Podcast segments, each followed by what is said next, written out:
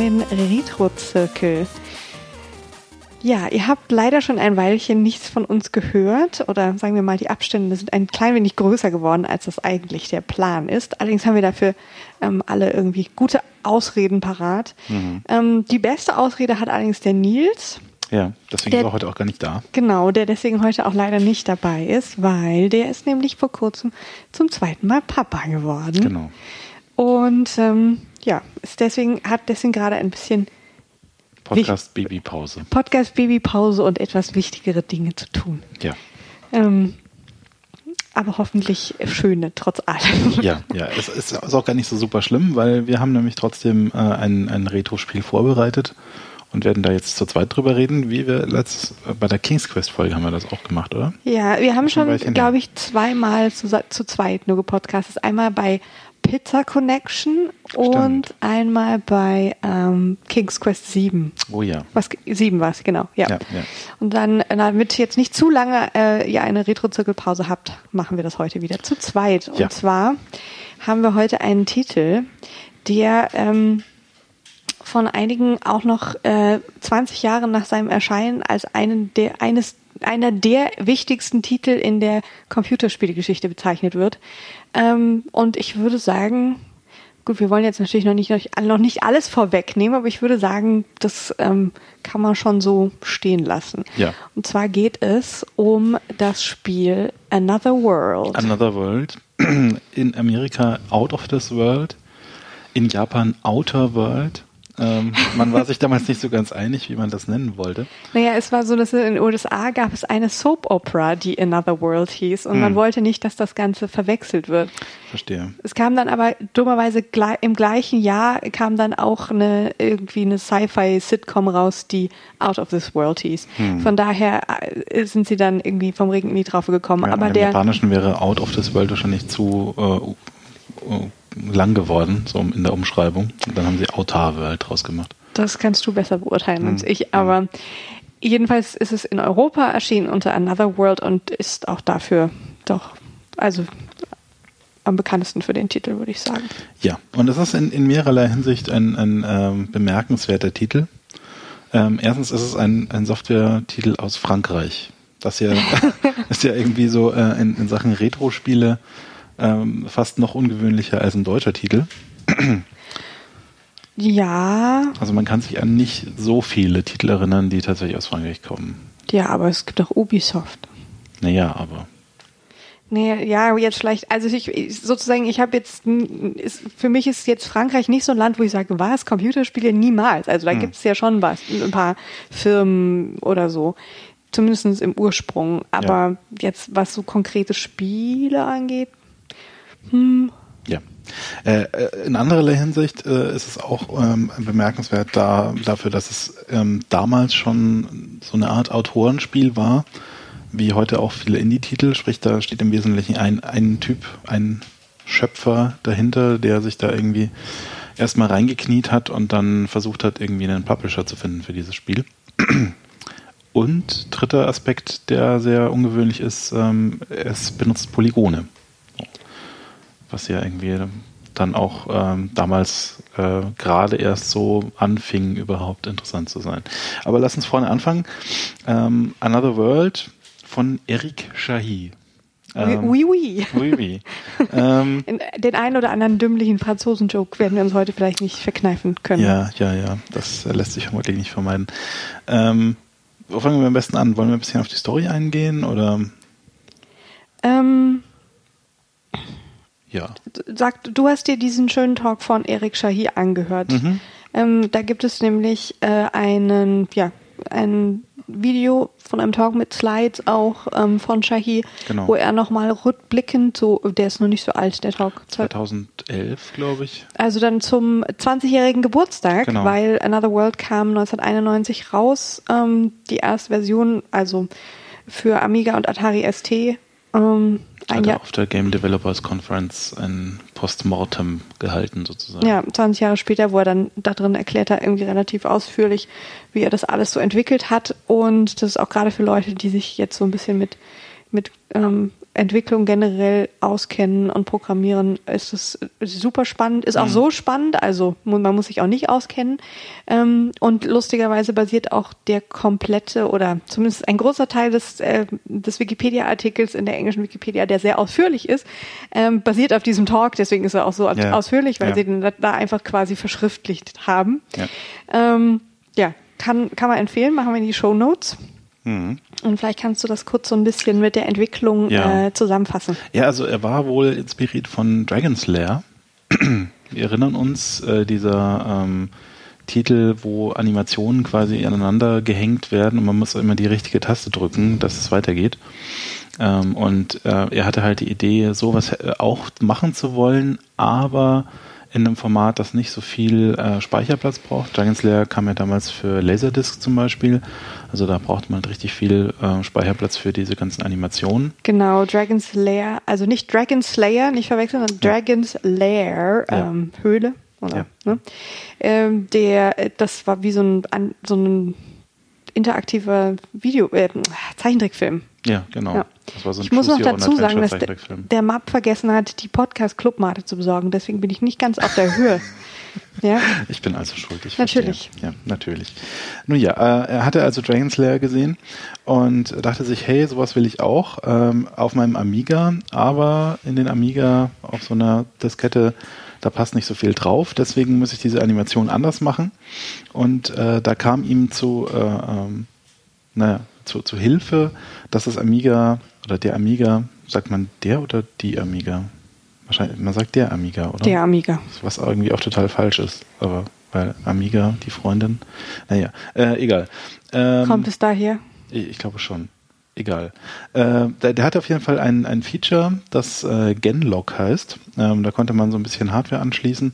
Und ähm, was dieses Genlock quasi ermöglicht hat, ist, dass man hinter dem Computerbild noch ein, ein Videobild sehen konnte. Also da konnte man ähm, einen Hintergrund einspielen oder irgendwie so ein, ein Video äh, von, von sich oder von irgendwas, was man gefilmt hat, quasi einblenden.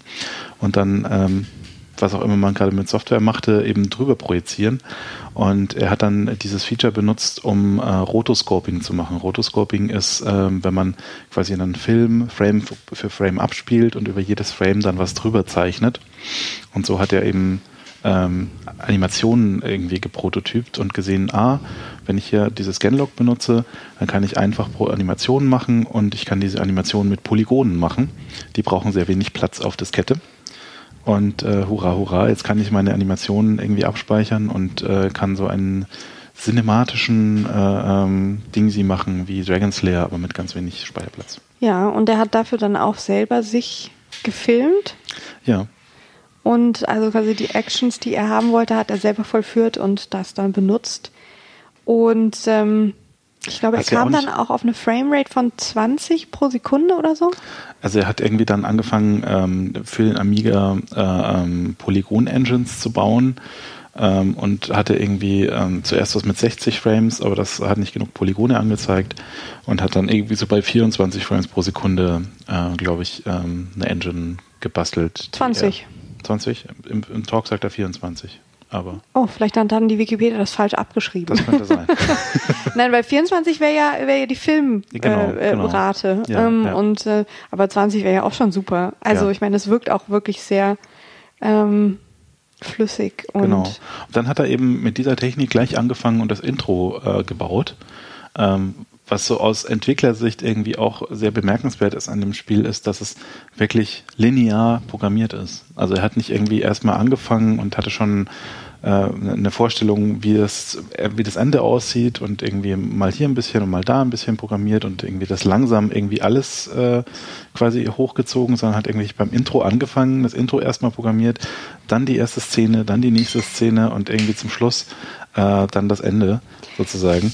Und äh, das ist so aus Entwicklersicht auch faszinierend, weil ja, das, irgendwie nicht ja, üblich ist. Das Ganze hat sowas so, so leicht ähm, esoterisch ist nicht das richtige Wort, aber es ist doch schon ähm, ganz bemerkenswert, ähm, dass es wie so eine so eine so ein individueller so, so ein ähm, Private Journey äh, ist mhm. diese die Entwicklung dieses Spiels, weil er beschreibt das dann eben auch, dass er ähm, am Anfang ist halt die Figur irgendwie so allein und und wenn sie dann ähm, irgendwie in dieser fremden Welt landet und fühlt sich einsam und bedroht und das hätte halt seinen, seinen ähm, Zustand, äh, seinen emotionalen Zustand dieser Zeit wiedergespiegelt und dann ja. wäre es, ist es quasi so, dass dann ging es ihm auch irgendwann besser und dann trifft eben seine Figur diesen, diesen Buddy, okay, wir haben noch gar nicht genau die, ich will jetzt der Story nicht vorgreifen, aber er hat halt sozusagen im, er hatte noch nicht die fertige Story, als er das Spiel angefangen mhm. hat, sondern hat ähm, das ganz, ähm,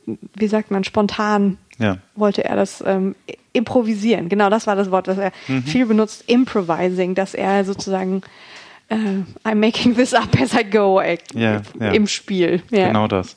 Ähm, die, die, Story ist auch relativ simpel. Ne? Also es hat irgendwie Wissenschaftler irgendwie im Elektronenbeschleuniger wird äh, von seinem Elektronenbeschleuniger, weil Gewitter irgendwie äh, pulverisiert und wacht dann irgendwie auf einem Alienplaneten auf. So völlig, völlig normaler Vorgang. Naja, also es hat irgendwie schon so ein bisschen auch ein Kind seiner, seiner Zeit, so Tron und so. Mm, und, ja, ja. Ähm, das merkt man. Das merkt man schon auch. Ja. Absolut. Außerdem wissen wir doch, dass diesen Teilchenbeschleuniger nicht zu trauen ist. Eben, eben, eben. Und ja, ähm, und der ist dann eben auf diesem fremden Planeten und alles ist gegen ihn und äh, die erste, die erste Szene sozusagen, der erste Akt ähm, ist quasi so der Protagonist gegen die Umwelt. So, es gibt dann irgendwie ähm, komische äh, Nacktschnecken. Äh, ich finde, die bewegen Egel. sich wie, ja, so ein bisschen, sehen ein bisschen wie Egel aus, be bewegen sich aber wie Raupen. Ja, ja. Die sind auch so relativ groß. Genau, und wenn man auf die draufläuft, ist man sofort tot. Eigentlich ist man immer sofort tot. Ja, das, ist, das ist irgendwie auch so ein Alleinstellungsmerkmal des Spiels. Ja. Man, man stirbt immer und dauernd und äh, bei, beim kleinsten Fehler.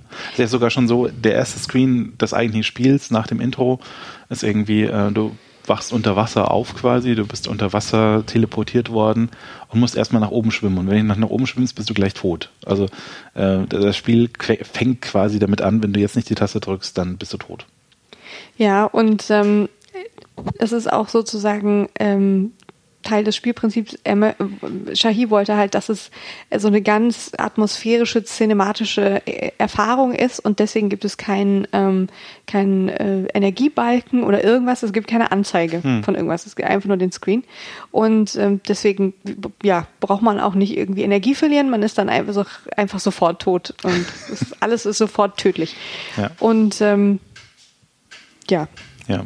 Das ist der erste Akt. Genau, also da ist dann irgendwie, da kommt dann dieses böse Monster, das man, das einen dann jagt. Wir müssen das eigentlich nicht im Detail beschreiben jetzt hier, aber ja. so ähm, es, es, endet quasi, also dieser erste Akt endet dann damit, dass man eben ähm, die Aliens, also die die die die menschenartige äh, Alienrasse quasi das heißt trifft. Humanoid. Humanoid. Immer diese Fremdwörter. Ähm, trifft und ähm, du hast ja wohl Star Trek geguckt. Ja, ja. Und die trifft einen dann auch mit einem Betäubungslaser und äh, man wacht dann im Gefängnis auf. Und äh, er sagt dann eben in diesem Vortrag auch so, ähm, zu dem Zeitpunkt hat er dann irgendwie auch null Ahnung, wie es weitergeht. So, es ist wirklich so, äh, er hatte so dieses, diese eine Szene fertig und dann kommt das Gefängnis und dann hat er wieder irgendwie überlegt, wie mache ich jetzt hier weiter.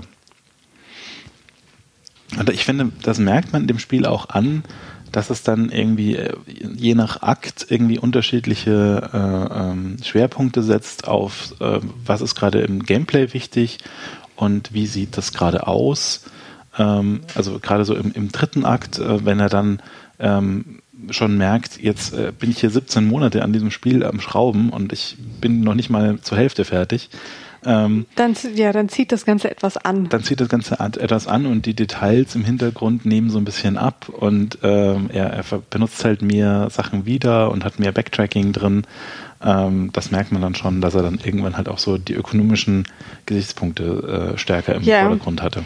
Ja, Shahir hat das ja, wie gesagt, alleine entwickelt und auch wirklich äh, irgendwie so alles aus einem Guss. Also natürlich hat er jetzt irgendwie Leute für Musik noch mhm. gehabt und so, aber ähm, und äh, es hat, die Entwicklung hat zwei Jahre gedauert und äh, also nach eigener Aussage war er nach 17 Monaten mit einem Drittel des Spiels fertig. Mhm. Das heißt, er hat in den restlichen sieben Monaten hat er die letzten zwei Drittel des Spiels gemacht. Wo man aber sagen muss, es ist nicht so, dass man das Gefühl hat, die Qualität fällt ge äh, gegen das Ende ab. Nee. Allerdings ähm, habe ich das Gefühl, es gibt weniger Puzzle und mehr Kämpfe. Ja, ja. Und es ist halt also, der Anfang lebt halt schon auch von, von wie, er, wie er das Timing, also wie, er, wie das Storytelling getimed ist. Und das nimmt dann gegen Ende auch so ein bisschen ab. So, also es ist halt irgendwie, man merkt, da ist jetzt eben weniger Feinschliff irgendwie dran. Das stimmt, ja. Aber ja, mal kurz überhaupt zum Gameplay. Also mhm. wir haben schon gesagt, es gibt keine Anzeigen. Ähm, und ich finde auch, ansonsten sind die, die es ist sehr minimalistisch, auch was die, die Steuerung angeht. Also ja. wir können laufen, wir können rennen, wir können springen. Mhm. Wir können nicht sehr, na doch, er kann schon ziemlich weit springen. Das ja. ist ganz schön erstaunlich eigentlich. Ähm, und wir können äh, am Anfang nur so ein bisschen treten. Wir mhm. können diese, diese Egel können wir zertreten. Und dann äh, tut man irgendwann eine Waffe ähm, äh, erbeuten und also so eine Art Laser und mit dem kann man eben einmal Laser schießen, dann kann man ähm, auch noch damit so einen, einen Force Field machen, das einem gegen andere Aliens, ähm, gegen deren Einkommen, äh, deren Nein, das heißt nicht in, nee, das heißt nicht Einkommen. Ich, ich habe das direkt aus dem Englischen übersetzt, oh Gott, incoming, also mhm. mit dem man deren Laser eben abwehren kann. Ja. Und ähm, dann kann man noch äh, sozusagen einen Energie gebündelten Energiestrahl machen, mit dem man so Türen aufschießen kann und solche Dinge. Genau. Und das war es im Prinzip. Man muss das so kombinieren, dass man eben die Aliens, die einen selber töten wollen, töten kann, weil sie können natürlich auch so ein, so ein Schutzschild hochziehen und so weiter. Mhm. Und das muss man dann entsprechend ähm, sehr gezielt einsetzen, was schon so eine gewisse Kunstfertigkeit und Übung erfordert. Ja, ist auch ein bisschen äh, wieder so aus der Not geboren, diese Mechanik. Er erzählt im, in, in dem Vortrag, dass er die Star Wars Laserkanonen halt unglaublich gerne mochte zu dem Zeitpunkt und die halt unbedingt im Spiel einbauen wollte und dann gemerkt hat, so, oh, wenn ich jetzt irgendwie nur diese Laserkanonen habe, dann ist halt alles One-Shot-Death und ähm, ist halt irgendwie nicht spannend, weil dann läufst du halt irgendwo hin und äh, wirst erschossen und äh, wenn du Pech hast, ähm, musst du dir halt alles auswendig merken, wo du zuerst schießen musst. Und aus diesem Aspekt und dass er halt irgendwie dann nicht die Ressourcen hatte, sich jetzt noch mehr auszudenken quasi an äh, ähm, Kram und dann irgendwie dann auch in die Verlegenheit gekommen wäre, dann irgendwie Waffen wechseln zu müssen und irgendwie jetzt eine defensive Geste noch einbauen zu müssen, hat er eben so diese gesagt, so es gibt jetzt die, von dieser Waffe auch den Aspekt, dass das ein Energiefeld machen kann. Ich finde das aber unheimlich gut. Also ich finde die minimalistische Steuerung ähm, finde ich äh, einen, einen der spannenden oder einen der Vorteile oder der, der interessanten Aspekte, weil ja, man, da, da ist halt einfach überhaupt kein, äh, kein ähm, Thrill, also mhm. überhaupt nichts, was, wo man sich dann irgendwie total viel merken muss oder so, sondern es ist einfach klar, das ist es, was es gibt und damit musst du jetzt irgendwie klarkommen. Und gut, es gibt noch ähm, einzelne Aktionen, die so spe bei spezifischen Situationen irgendwie auftauchen, dann kann man irgendwie an so Stalaktiten springen und da mhm. dran rumklettern oder so. Oder aber sonst gibt es eigentlich nicht so viel, was nee. das irgendwie bricht, dieses Schema. Ja. Also einmal kann man noch an so einer Liane schwingen, aber das ist dann einfach nur in dem einen, der einen Situation eben ja. so. Ja, es sind noch diese Einschränkungen, die manchmal ein Game Design richtig gut machen. So. Also, ja, absolut. Ja.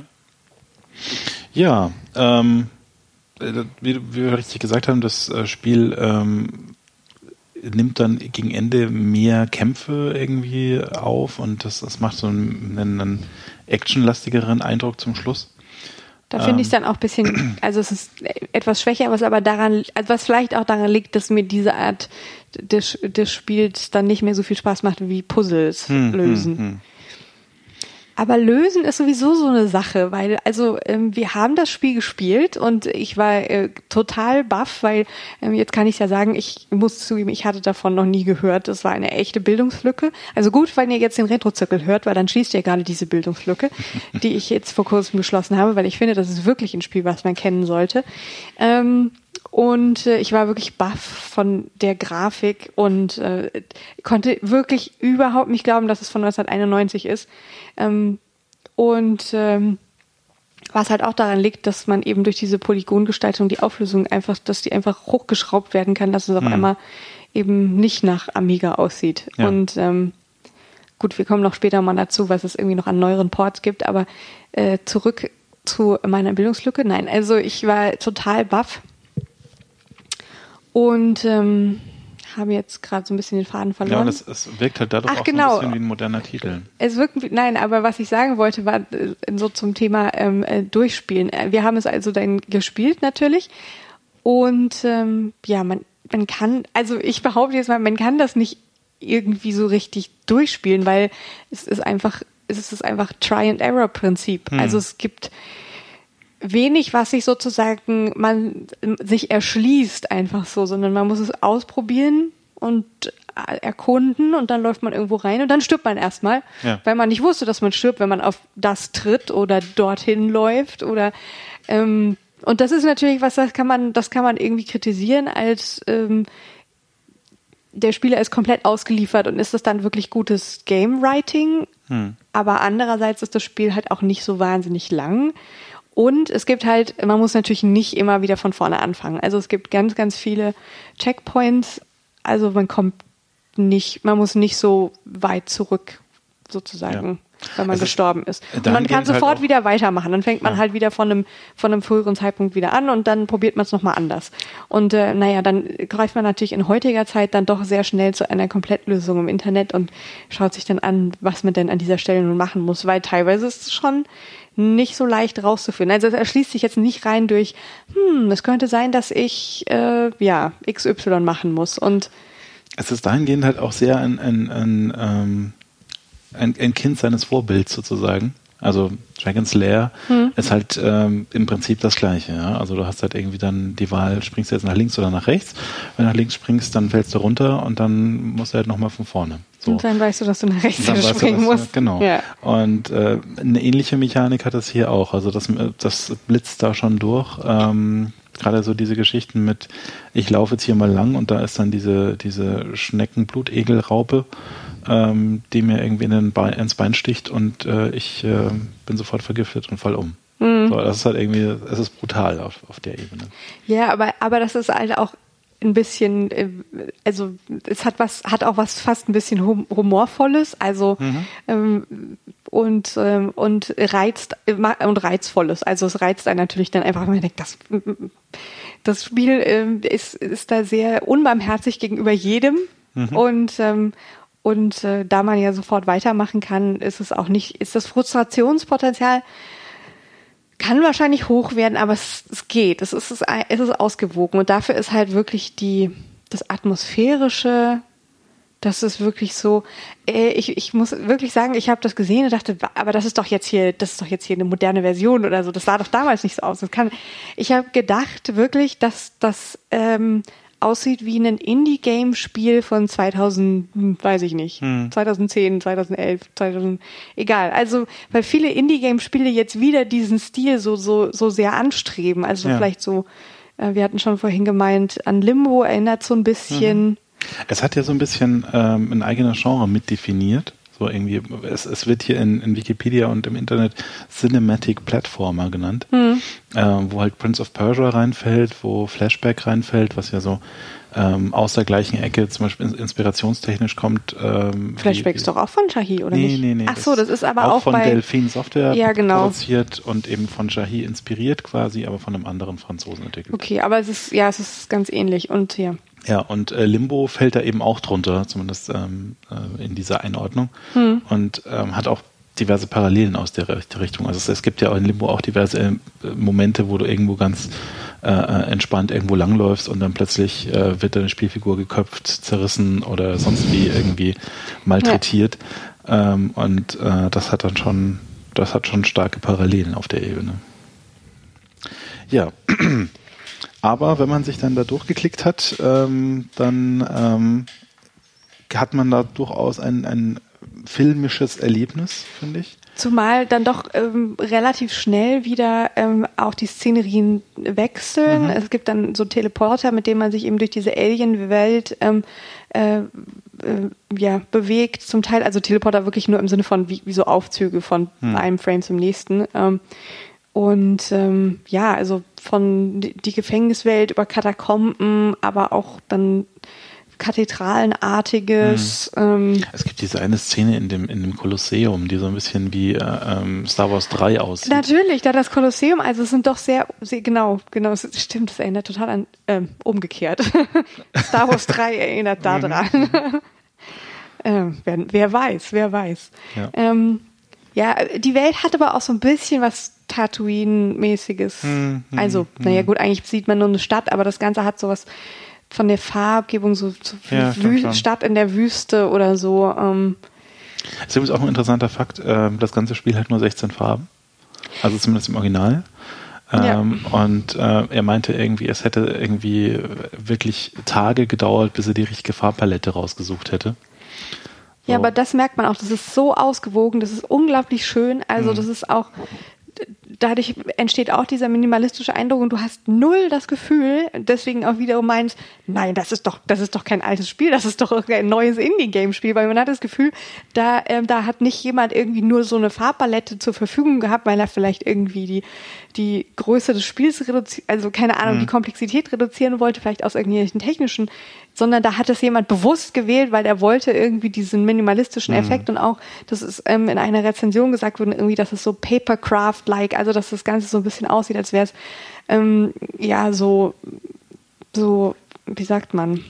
Schnittfigur. Ja, so, so ein bisschen ja, wie so, wie sowas, das aus so verschiedenen äh, Scherenschnitt ist. Ja, Scherenschnitt ja. oder aus so, so, Sachen, die aus so verschiedenen Layern von Papier hm. irgendwie gemacht werden, so ähm, Collagen oder ich weiß es nicht. Auf jeden Fall ist das, ähm, ist das echt Wahnsinn. Also schon allein deswegen sollte man sich das mal geben und wenn es nur der, das, das Walkthrough ist, dass es eben. Fun Fact noch zur Farbpalette. Ja. Ähm, er hat dann irgendwie die Haare rot gemacht von Lester, also der Spielfigur ähm, und hat eben dann gesagt, also ich hatte dieses Rot hätte er jetzt gebraucht eben für die Haarfarbe und hat es dann an einer Stelle natürlich weiterverwendet. Aber er, es wäre einfacher gewesen, braun zu machen, weil hätte, sich, hätte man sich eine Farbe gespart, äh, gespart. Aber dann hätte die Hauptspielfigur so, so sehr wie er ausgesehen, dass er das nicht mehr spielen hätte wollen beim Entwickeln. weil es sowieso schon alles, also er war das ja, der, der, der da abgefilmt wurde fürs Laufen und so. Und, das, und, und seine ganzen Stimmungen, die in die, in die äh, Story-Entwicklung eingeflossen genau, sind. Und äh, ähm, das wäre ihm dann doch zu äh, pervers geworden, wenn er sich da ständig selbst umgebracht hätte, irgendwie beim, beim Spielen, wenn er jetzt da irgendwie auf, auf ähm, Dinge läuft oder wo runterfällt oder so und dann die Haare rot gemacht. Und ich hätte jetzt gedacht, das wäre, weil, weil es so ein guter Kontrast ist, weil das dadurch, natürlich dazu, oder? Ja. Dadurch die Figur immer so ein bisschen der eine Punkt ist, der so ein bisschen raussticht noch hm. in der Welt. Ähm, wo ich Tatooine gesagt habe, natürlich äh, noch eine viel naheliegendere Referenz, äh, Dune. Ja. Also wir haben zwar nie mit, mit größeren ähm, Wüstenwelten zu tun, aber man, man hat das Gefühl, das könnte alles jetzt in einer Wüste sein, diese Stadt, ähm, in der man ist. Und das ist auch äh, eine Quelle, die Shahi selber eben angegeben hat. Ja. Also, also. er hat sich da ähm, sehr von Fantasy- und Science-Fiction-Büchern und Filmen der, der Zeit äh, inspirieren lassen und auch von Comics. Und ähm, das sieht man auch an allen Ecken. Ja. Ja, ja ähm, im Prinzip ähm, können wir mal so ein bisschen aufs Ende auch eingehen, finde ich. So, das ist so ein bisschen aus meiner Sicht ähm, der, der Schwachpunkt des Ganzen. Das ist ein bisschen. So ein bisschen kommt ein bisschen plötzlich und ja. so ein bisschen, ah, okay, okay. also es gibt so diesen Moment, in dem Lester dann äh, wo runterfällt ähm, sich dabei ähm, ziemlich böse verletzt wohl und ab diesem Zeitpunkt dann nur noch so äh, sich, sich ähm, Nein, der wird doch von so einem bösen Alien attackiert. Ist er deswegen verletzt? Ich dachte, er ist, weil er da äh, runtergefallen ist. Verletzt. Nicht, dass wir uns das vor fünf Minuten nochmal angesehen hätten hm. und jetzt schon wieder nicht mehr einig sind, wie es war. Hm. Ähm, so oder so kann beides sein. Auf jeden Fall ähm, kriecht man dann nur noch so ein bisschen ähm, vor sich hin. Ja, es sieht, sieht schlimm und aus, als wäre er irgendwie ja. gelähmt und mhm. könnte nur noch kriechen. Das ja. Also nur noch mit, mit, den Armen sich am Boden langziehen. Und äh, das sind dann die letzten zwei Puzzle, die man da eben so, so bewältigt. Und ähm, man kriegt dann irgendwie so auf, auf äh, dem Dach äh, des Gebäudes äh, noch so ein bisschen und wird dann vom Buddy, also dem Freund, den man da trifft, ähm, dem Alien-Freund, der noch das ganze Spiel begleitet. Ja, den hat, mit dem ist man aus dem Gefängnis ausgebrochen hm. und der ist dann so, ähm, taucht dann immer wieder auf und mit dem flüchtet man quasi zusammen. Ja. Genau. Und ähm, der wird generell Buddy genannt. Der hat keinen Namen im Spiel. Ja, also Shahi nennt ihn selber auch nicht Buddy. Shahi sagt immer nur der Freund, also das ist Friend so ein bisschen die Fangemeinde, die ihn Buddy genannt genau, hat. Die Fangemeinde hat ihn dann Buddy getauft. Ähm, und der trägt einen dann auf dem Dach quasi noch ein Stückchen und äh, fliegt dann äh, auf einem per, per, wie heißt? Pterodactyl. Pterodactyl. Ein Flugsaurier. Auf einem Flugsaurier davon. Oder es ist zumindest so, nee, es ist so Flugsaurierartig. Also ja, es ist ja. nicht ganz wie unsere. Ja, so, so ein Drake, könnte man auch sagen. Ja. Ähm, naja, aber der packt einen dann da drauf und fliegt mit einem dann weg. So, und dann ist auch, äh, fliegt dieser Drache quasi Richtung Horizont und äh, es kommen, die End kommt einem entgegengeflogen und dann war es das. Und das ist schon, da wird relativ wenig aufgelöst von der Story so irgendwie. Ja, ich weiß nicht, man hat, man hat, ähm, man erfährt nichts mehr darüber, warum, warum war jetzt überhaupt Buddy äh, auch im Gefängnis? Mhm. Was, was ist, was ist eigentlich das Ding mit diesen Aliens? Sind die irgendwie generell böse gegenüber Fremden oder sind, sind die irgendwie eine, eine Diktatur oder das wirkt alles, äh, während, während des Spiels bekommt man nämlich die ganze Zeit so kleine Einblicke in diese Welt mhm. und dann denkt man, da, da kommt noch mal irgendwas. Gleichzeitig denkt man natürlich, äh, vielleicht findet Lester ja auch wieder zurück. Also ich meine, ja. der, das beginnt ja damit, dass er irgendwie aus seiner Welt katapultiert wird und man würde natürlich zuerst erwarten, das war meine Erwartung, dass das Spiel am Ende darum geht, dass er irgendwas bauen muss oder irgendwo hinkommen muss, wo er die Energie findet, die ihn wieder zurücktransportiert. Das hm. wäre jetzt so ein bisschen Allerdings wäre das natürlich dann auch äh, vielleicht ein bisschen zu sehr die Erwartungshaltung bedienen gewesen. Insofern ist man dann nach dem Ende so ein bisschen, ah, okay, ja, dann, dann war's das jetzt. Okay, ja. farewell. Also, ich, hoffe, ich hoffe, es geht euch gut, wo immer ihr hingeht wird Leicester wieder laufen können? Wir wissen es nicht. Es ist dann einfach so, okay. Ja, also äh, der, der Bogen ist ein bisschen ein seltsamer, also gerade so, wenn man, wenn man ähm, normales Storytelling gewohnt ist, ähm, dann ist man da nicht so wirklich abgeholt, finde ich. Ja, also wenn man mal dieses, dieses ähm, sehr ähm, kunstfilmische, das der ganze Film, mhm. äh, der, das ganze Spiel hat. Ähm, also äh, sozusagen als Science-Fiction-Film ist trotz allem Lasergeschieße das Ganze eher so hat es eher so was von Arthouse, ja mhm. genau. Und da ist das dann vielleicht doch wieder ähm, so ein bisschen ähm, konsequent, ja. so ein Ende zu machen. Ja. Also von daher fand ich dann, ich fand es zwar so ein bisschen unbefriedigend, aber auch so ein bisschen lustig. So, ja, eigentlich ist das ganze Spiel so ungewöhnlich und hält sich an keine Konventionen und das macht es so außergewöhnlich, hm. dass ich denke, ja, gut, dann ist das Ende so. Die Story wird ja dann in einer Fortsetzung noch weitergeführt. Äh, man muss fast sagen, leider, äh, weil Shahida relativ wenig Einfluss drauf hatte. Der hat irgendwie nur äh, mal an einem Meeting teilgenommen und meinte so, es wäre doch ganz schön, wenn man die gleiche Story aus den Augen des Aliens spielen könnte, also wenn man quasi Buddy spielt und dasselbe Spiel nochmal äh, durchgeht, nur dass man halt eben die Szenen, in denen man Buddy nicht sieht, äh, quasi dann zusätzlich spielt und im Hintergrund manchmal Lester vorbeilaufen sieht, so wie es halt mit Buddy auch umgekehrt ist in dem Spiel. Und daraus wurde halt dann äh, durch die Tretmühlen der Spieleentwicklung und der Fortsetzungsentwicklung, ähm, dass sie da einen, äh, einen Anschluss gemacht haben. Also sie haben irgendwie die Story weitererzählt und ähm, es ist wohl ein ziemlich, ähm, naja, nicht ein ziemlicher Mist. Ziemlicher Mist, was die Story angeht, geworden, weil der Buddy dann da eben äh, den, den Flugsaurier in seinem Heimatdorf landet und äh, lässt er erstmal irgendwo zur Rekonvaleszenz ablädt und ähm, dann quasi da auf Killing Spree in seinem, in seinem Heimatdorf geht, um, um das zu rächen. Und ähm, am Ende des Spiels stirbt dann Lester irgendwie noch, der dann wieder genesen war und wird dann eingeäschert. Oh Gott. Und, ja, es ist so ein bisschen, ähm, ja, hätte es jetzt nicht gebraucht und äh, lass uns darüber schweigen. Ja, muss man, muss man aber auch dazu sagen, dieses Spiel erschien ausschließlich auf Sega Mega CD. Ja. 94 war das. Und es ist auch wirklich nichts, was jetzt viele Leute mitbekommen haben. Mitbekommen haben.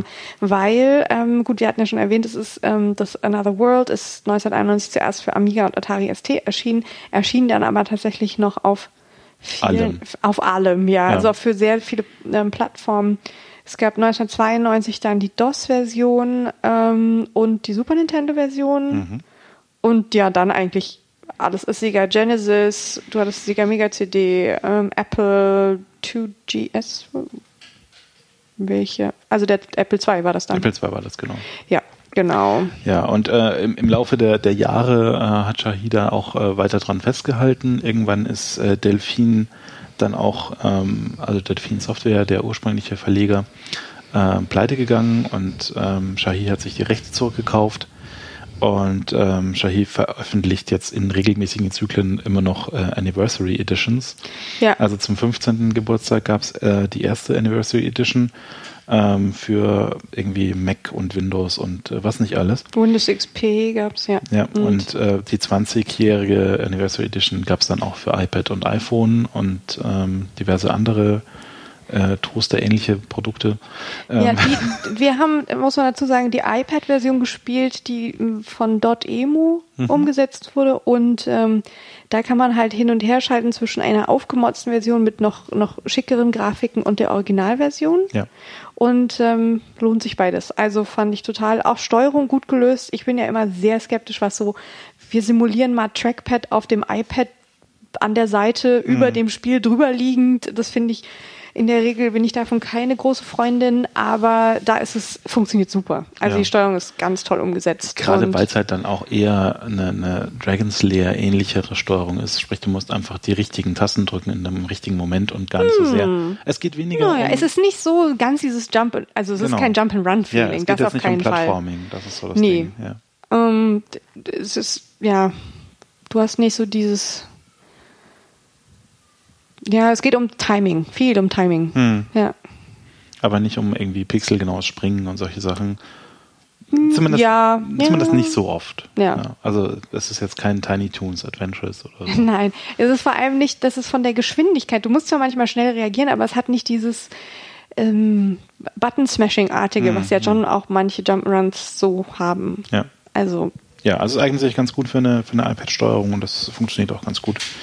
Äh, diejenigen, die das ähm, mitgespielt haben, quasi als Hausaufgabe, die werden da schon vielleicht äh, Erfahrung gehabt, gemacht haben.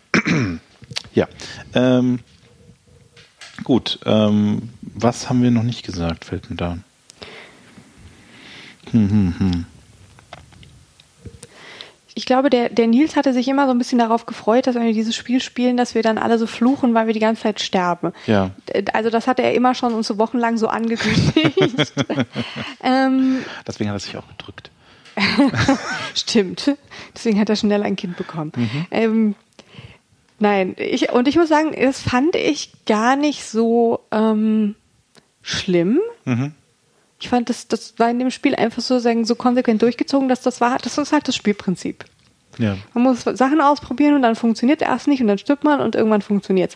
Wobei man natürlich dazu sagen muss, dass ich mir das nicht angetan habe, das immer ewig ausprobieren, bis ich selber darauf komme oder bis ich es irgendwie zufälligerweise richtig mache hm. und mir dann merke, für den Fall, dass ich es nochmal machen muss, weil ich nochmal wieder wegen was anderem hinter diesem Punkt zurückkomme, ja. sondern dass wir natürlich schon auch äh, uns ein, ein bisschen Ratgeber aus dem Internet äh, angeschaut haben, die ja. sagen, wie man es am besten machen soll. Und ich glaube, wenn man das nicht tut, dann kann es vielleicht schon irgendwann ein bisschen frustrierend werden.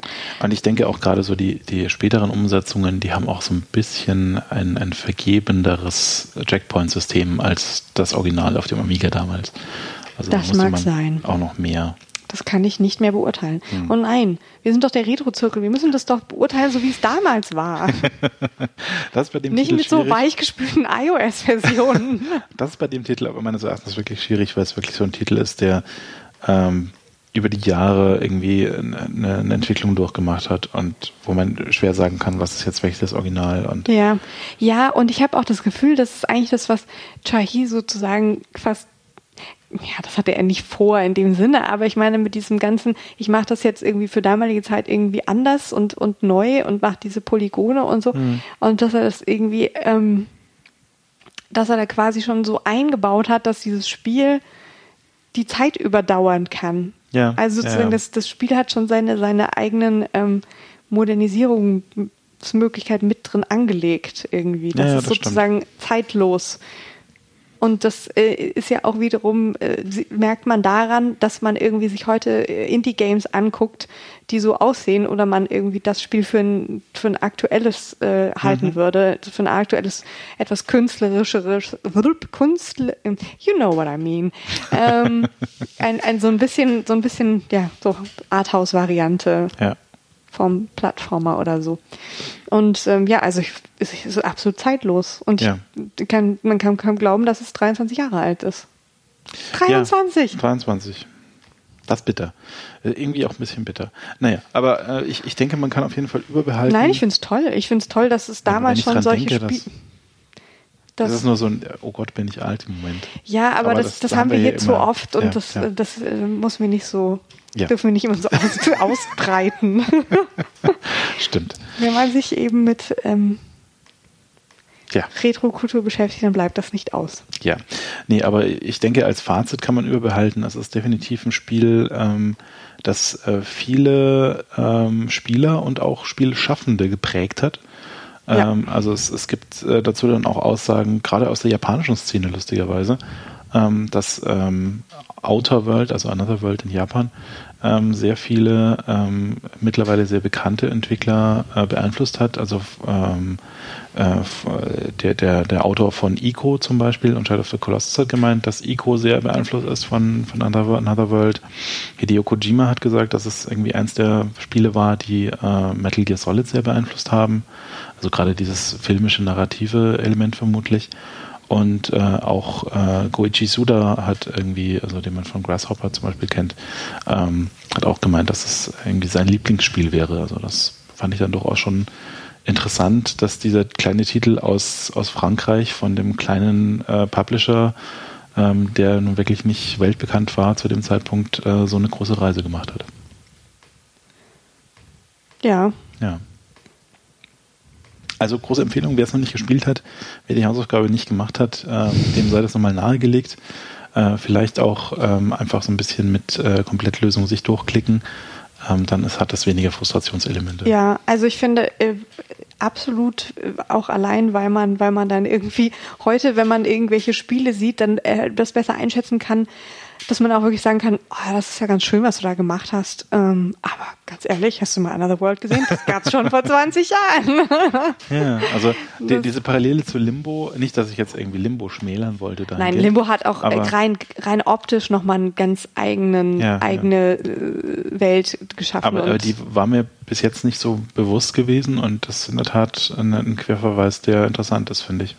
Und das ist ja immer das, was ich am faszinierendsten finde am Retro-Zirkel, wenn sich so ähm, Quer Querverbindungen zwischen Spielen ergeben, wo man es nicht erwartet hätte. Ja, ja, absolut. Und, und wenn man halt feststellt, was es dann doch alles schon in der Computergeschichte, Computerspielgeschichte, meine ich, gab. Und ähm, ich meine, Leute, die Computerspiele machen, von denen ist, naja, zumindest in der, besteht, besteht bei mir die Hoffnung, dass die sich halt auch ein bisschen mit Computerspielgeschichte beschäftigen oder vielleicht mhm. auch ein paar alte, viele alte Titel kennen. Das mhm. wäre jedenfalls besser so. Ja. Und ähm, ja, da die Einflüsse zu verfolgen zu können, das ist ähm, auch mittlerweile eine der Sachen, die ich mit am spannendsten finde an den, der ganzen Beschäftigung mit den Retro-Games. Hm. In diesem Sinne beschäftigen wir uns äh, für den nächsten Monat oder für den nächsten Sendezeitraum ähm, auch wieder mit einem Retro-Spiel. Das war jetzt eine grandiose Überleitung. naja, nicht wirklich. Ähm, In diesem Sinne spielen wir auch das nächste Mal ein Retro-Spiel, weil ich glaube, das ist ein Retro-Spiele-Podcast. Mhm. Ich hoffe, ich hoffe, ich hätte ja gehofft, dass es keiner merkt, aber wenn du es jetzt, nein, ähm, es geht Das ist total Mal, gemein von mir, es tut mir leid. Ja, du sabotierst auch noch die Sendung hier. Ich, äh, nee. Äh, es geht um Jazz Jackrabbit nächstes Mal. Ähm, Jazz Jackrabbit ähm, ist ein Titel, ähm, der vielleicht nicht allen was sagt, ähm, der aber allerdings auf dem ähm, PC durchaus so eine Art Meilenstein war, weil es einer der ersten Titel von Epic Mega Games war.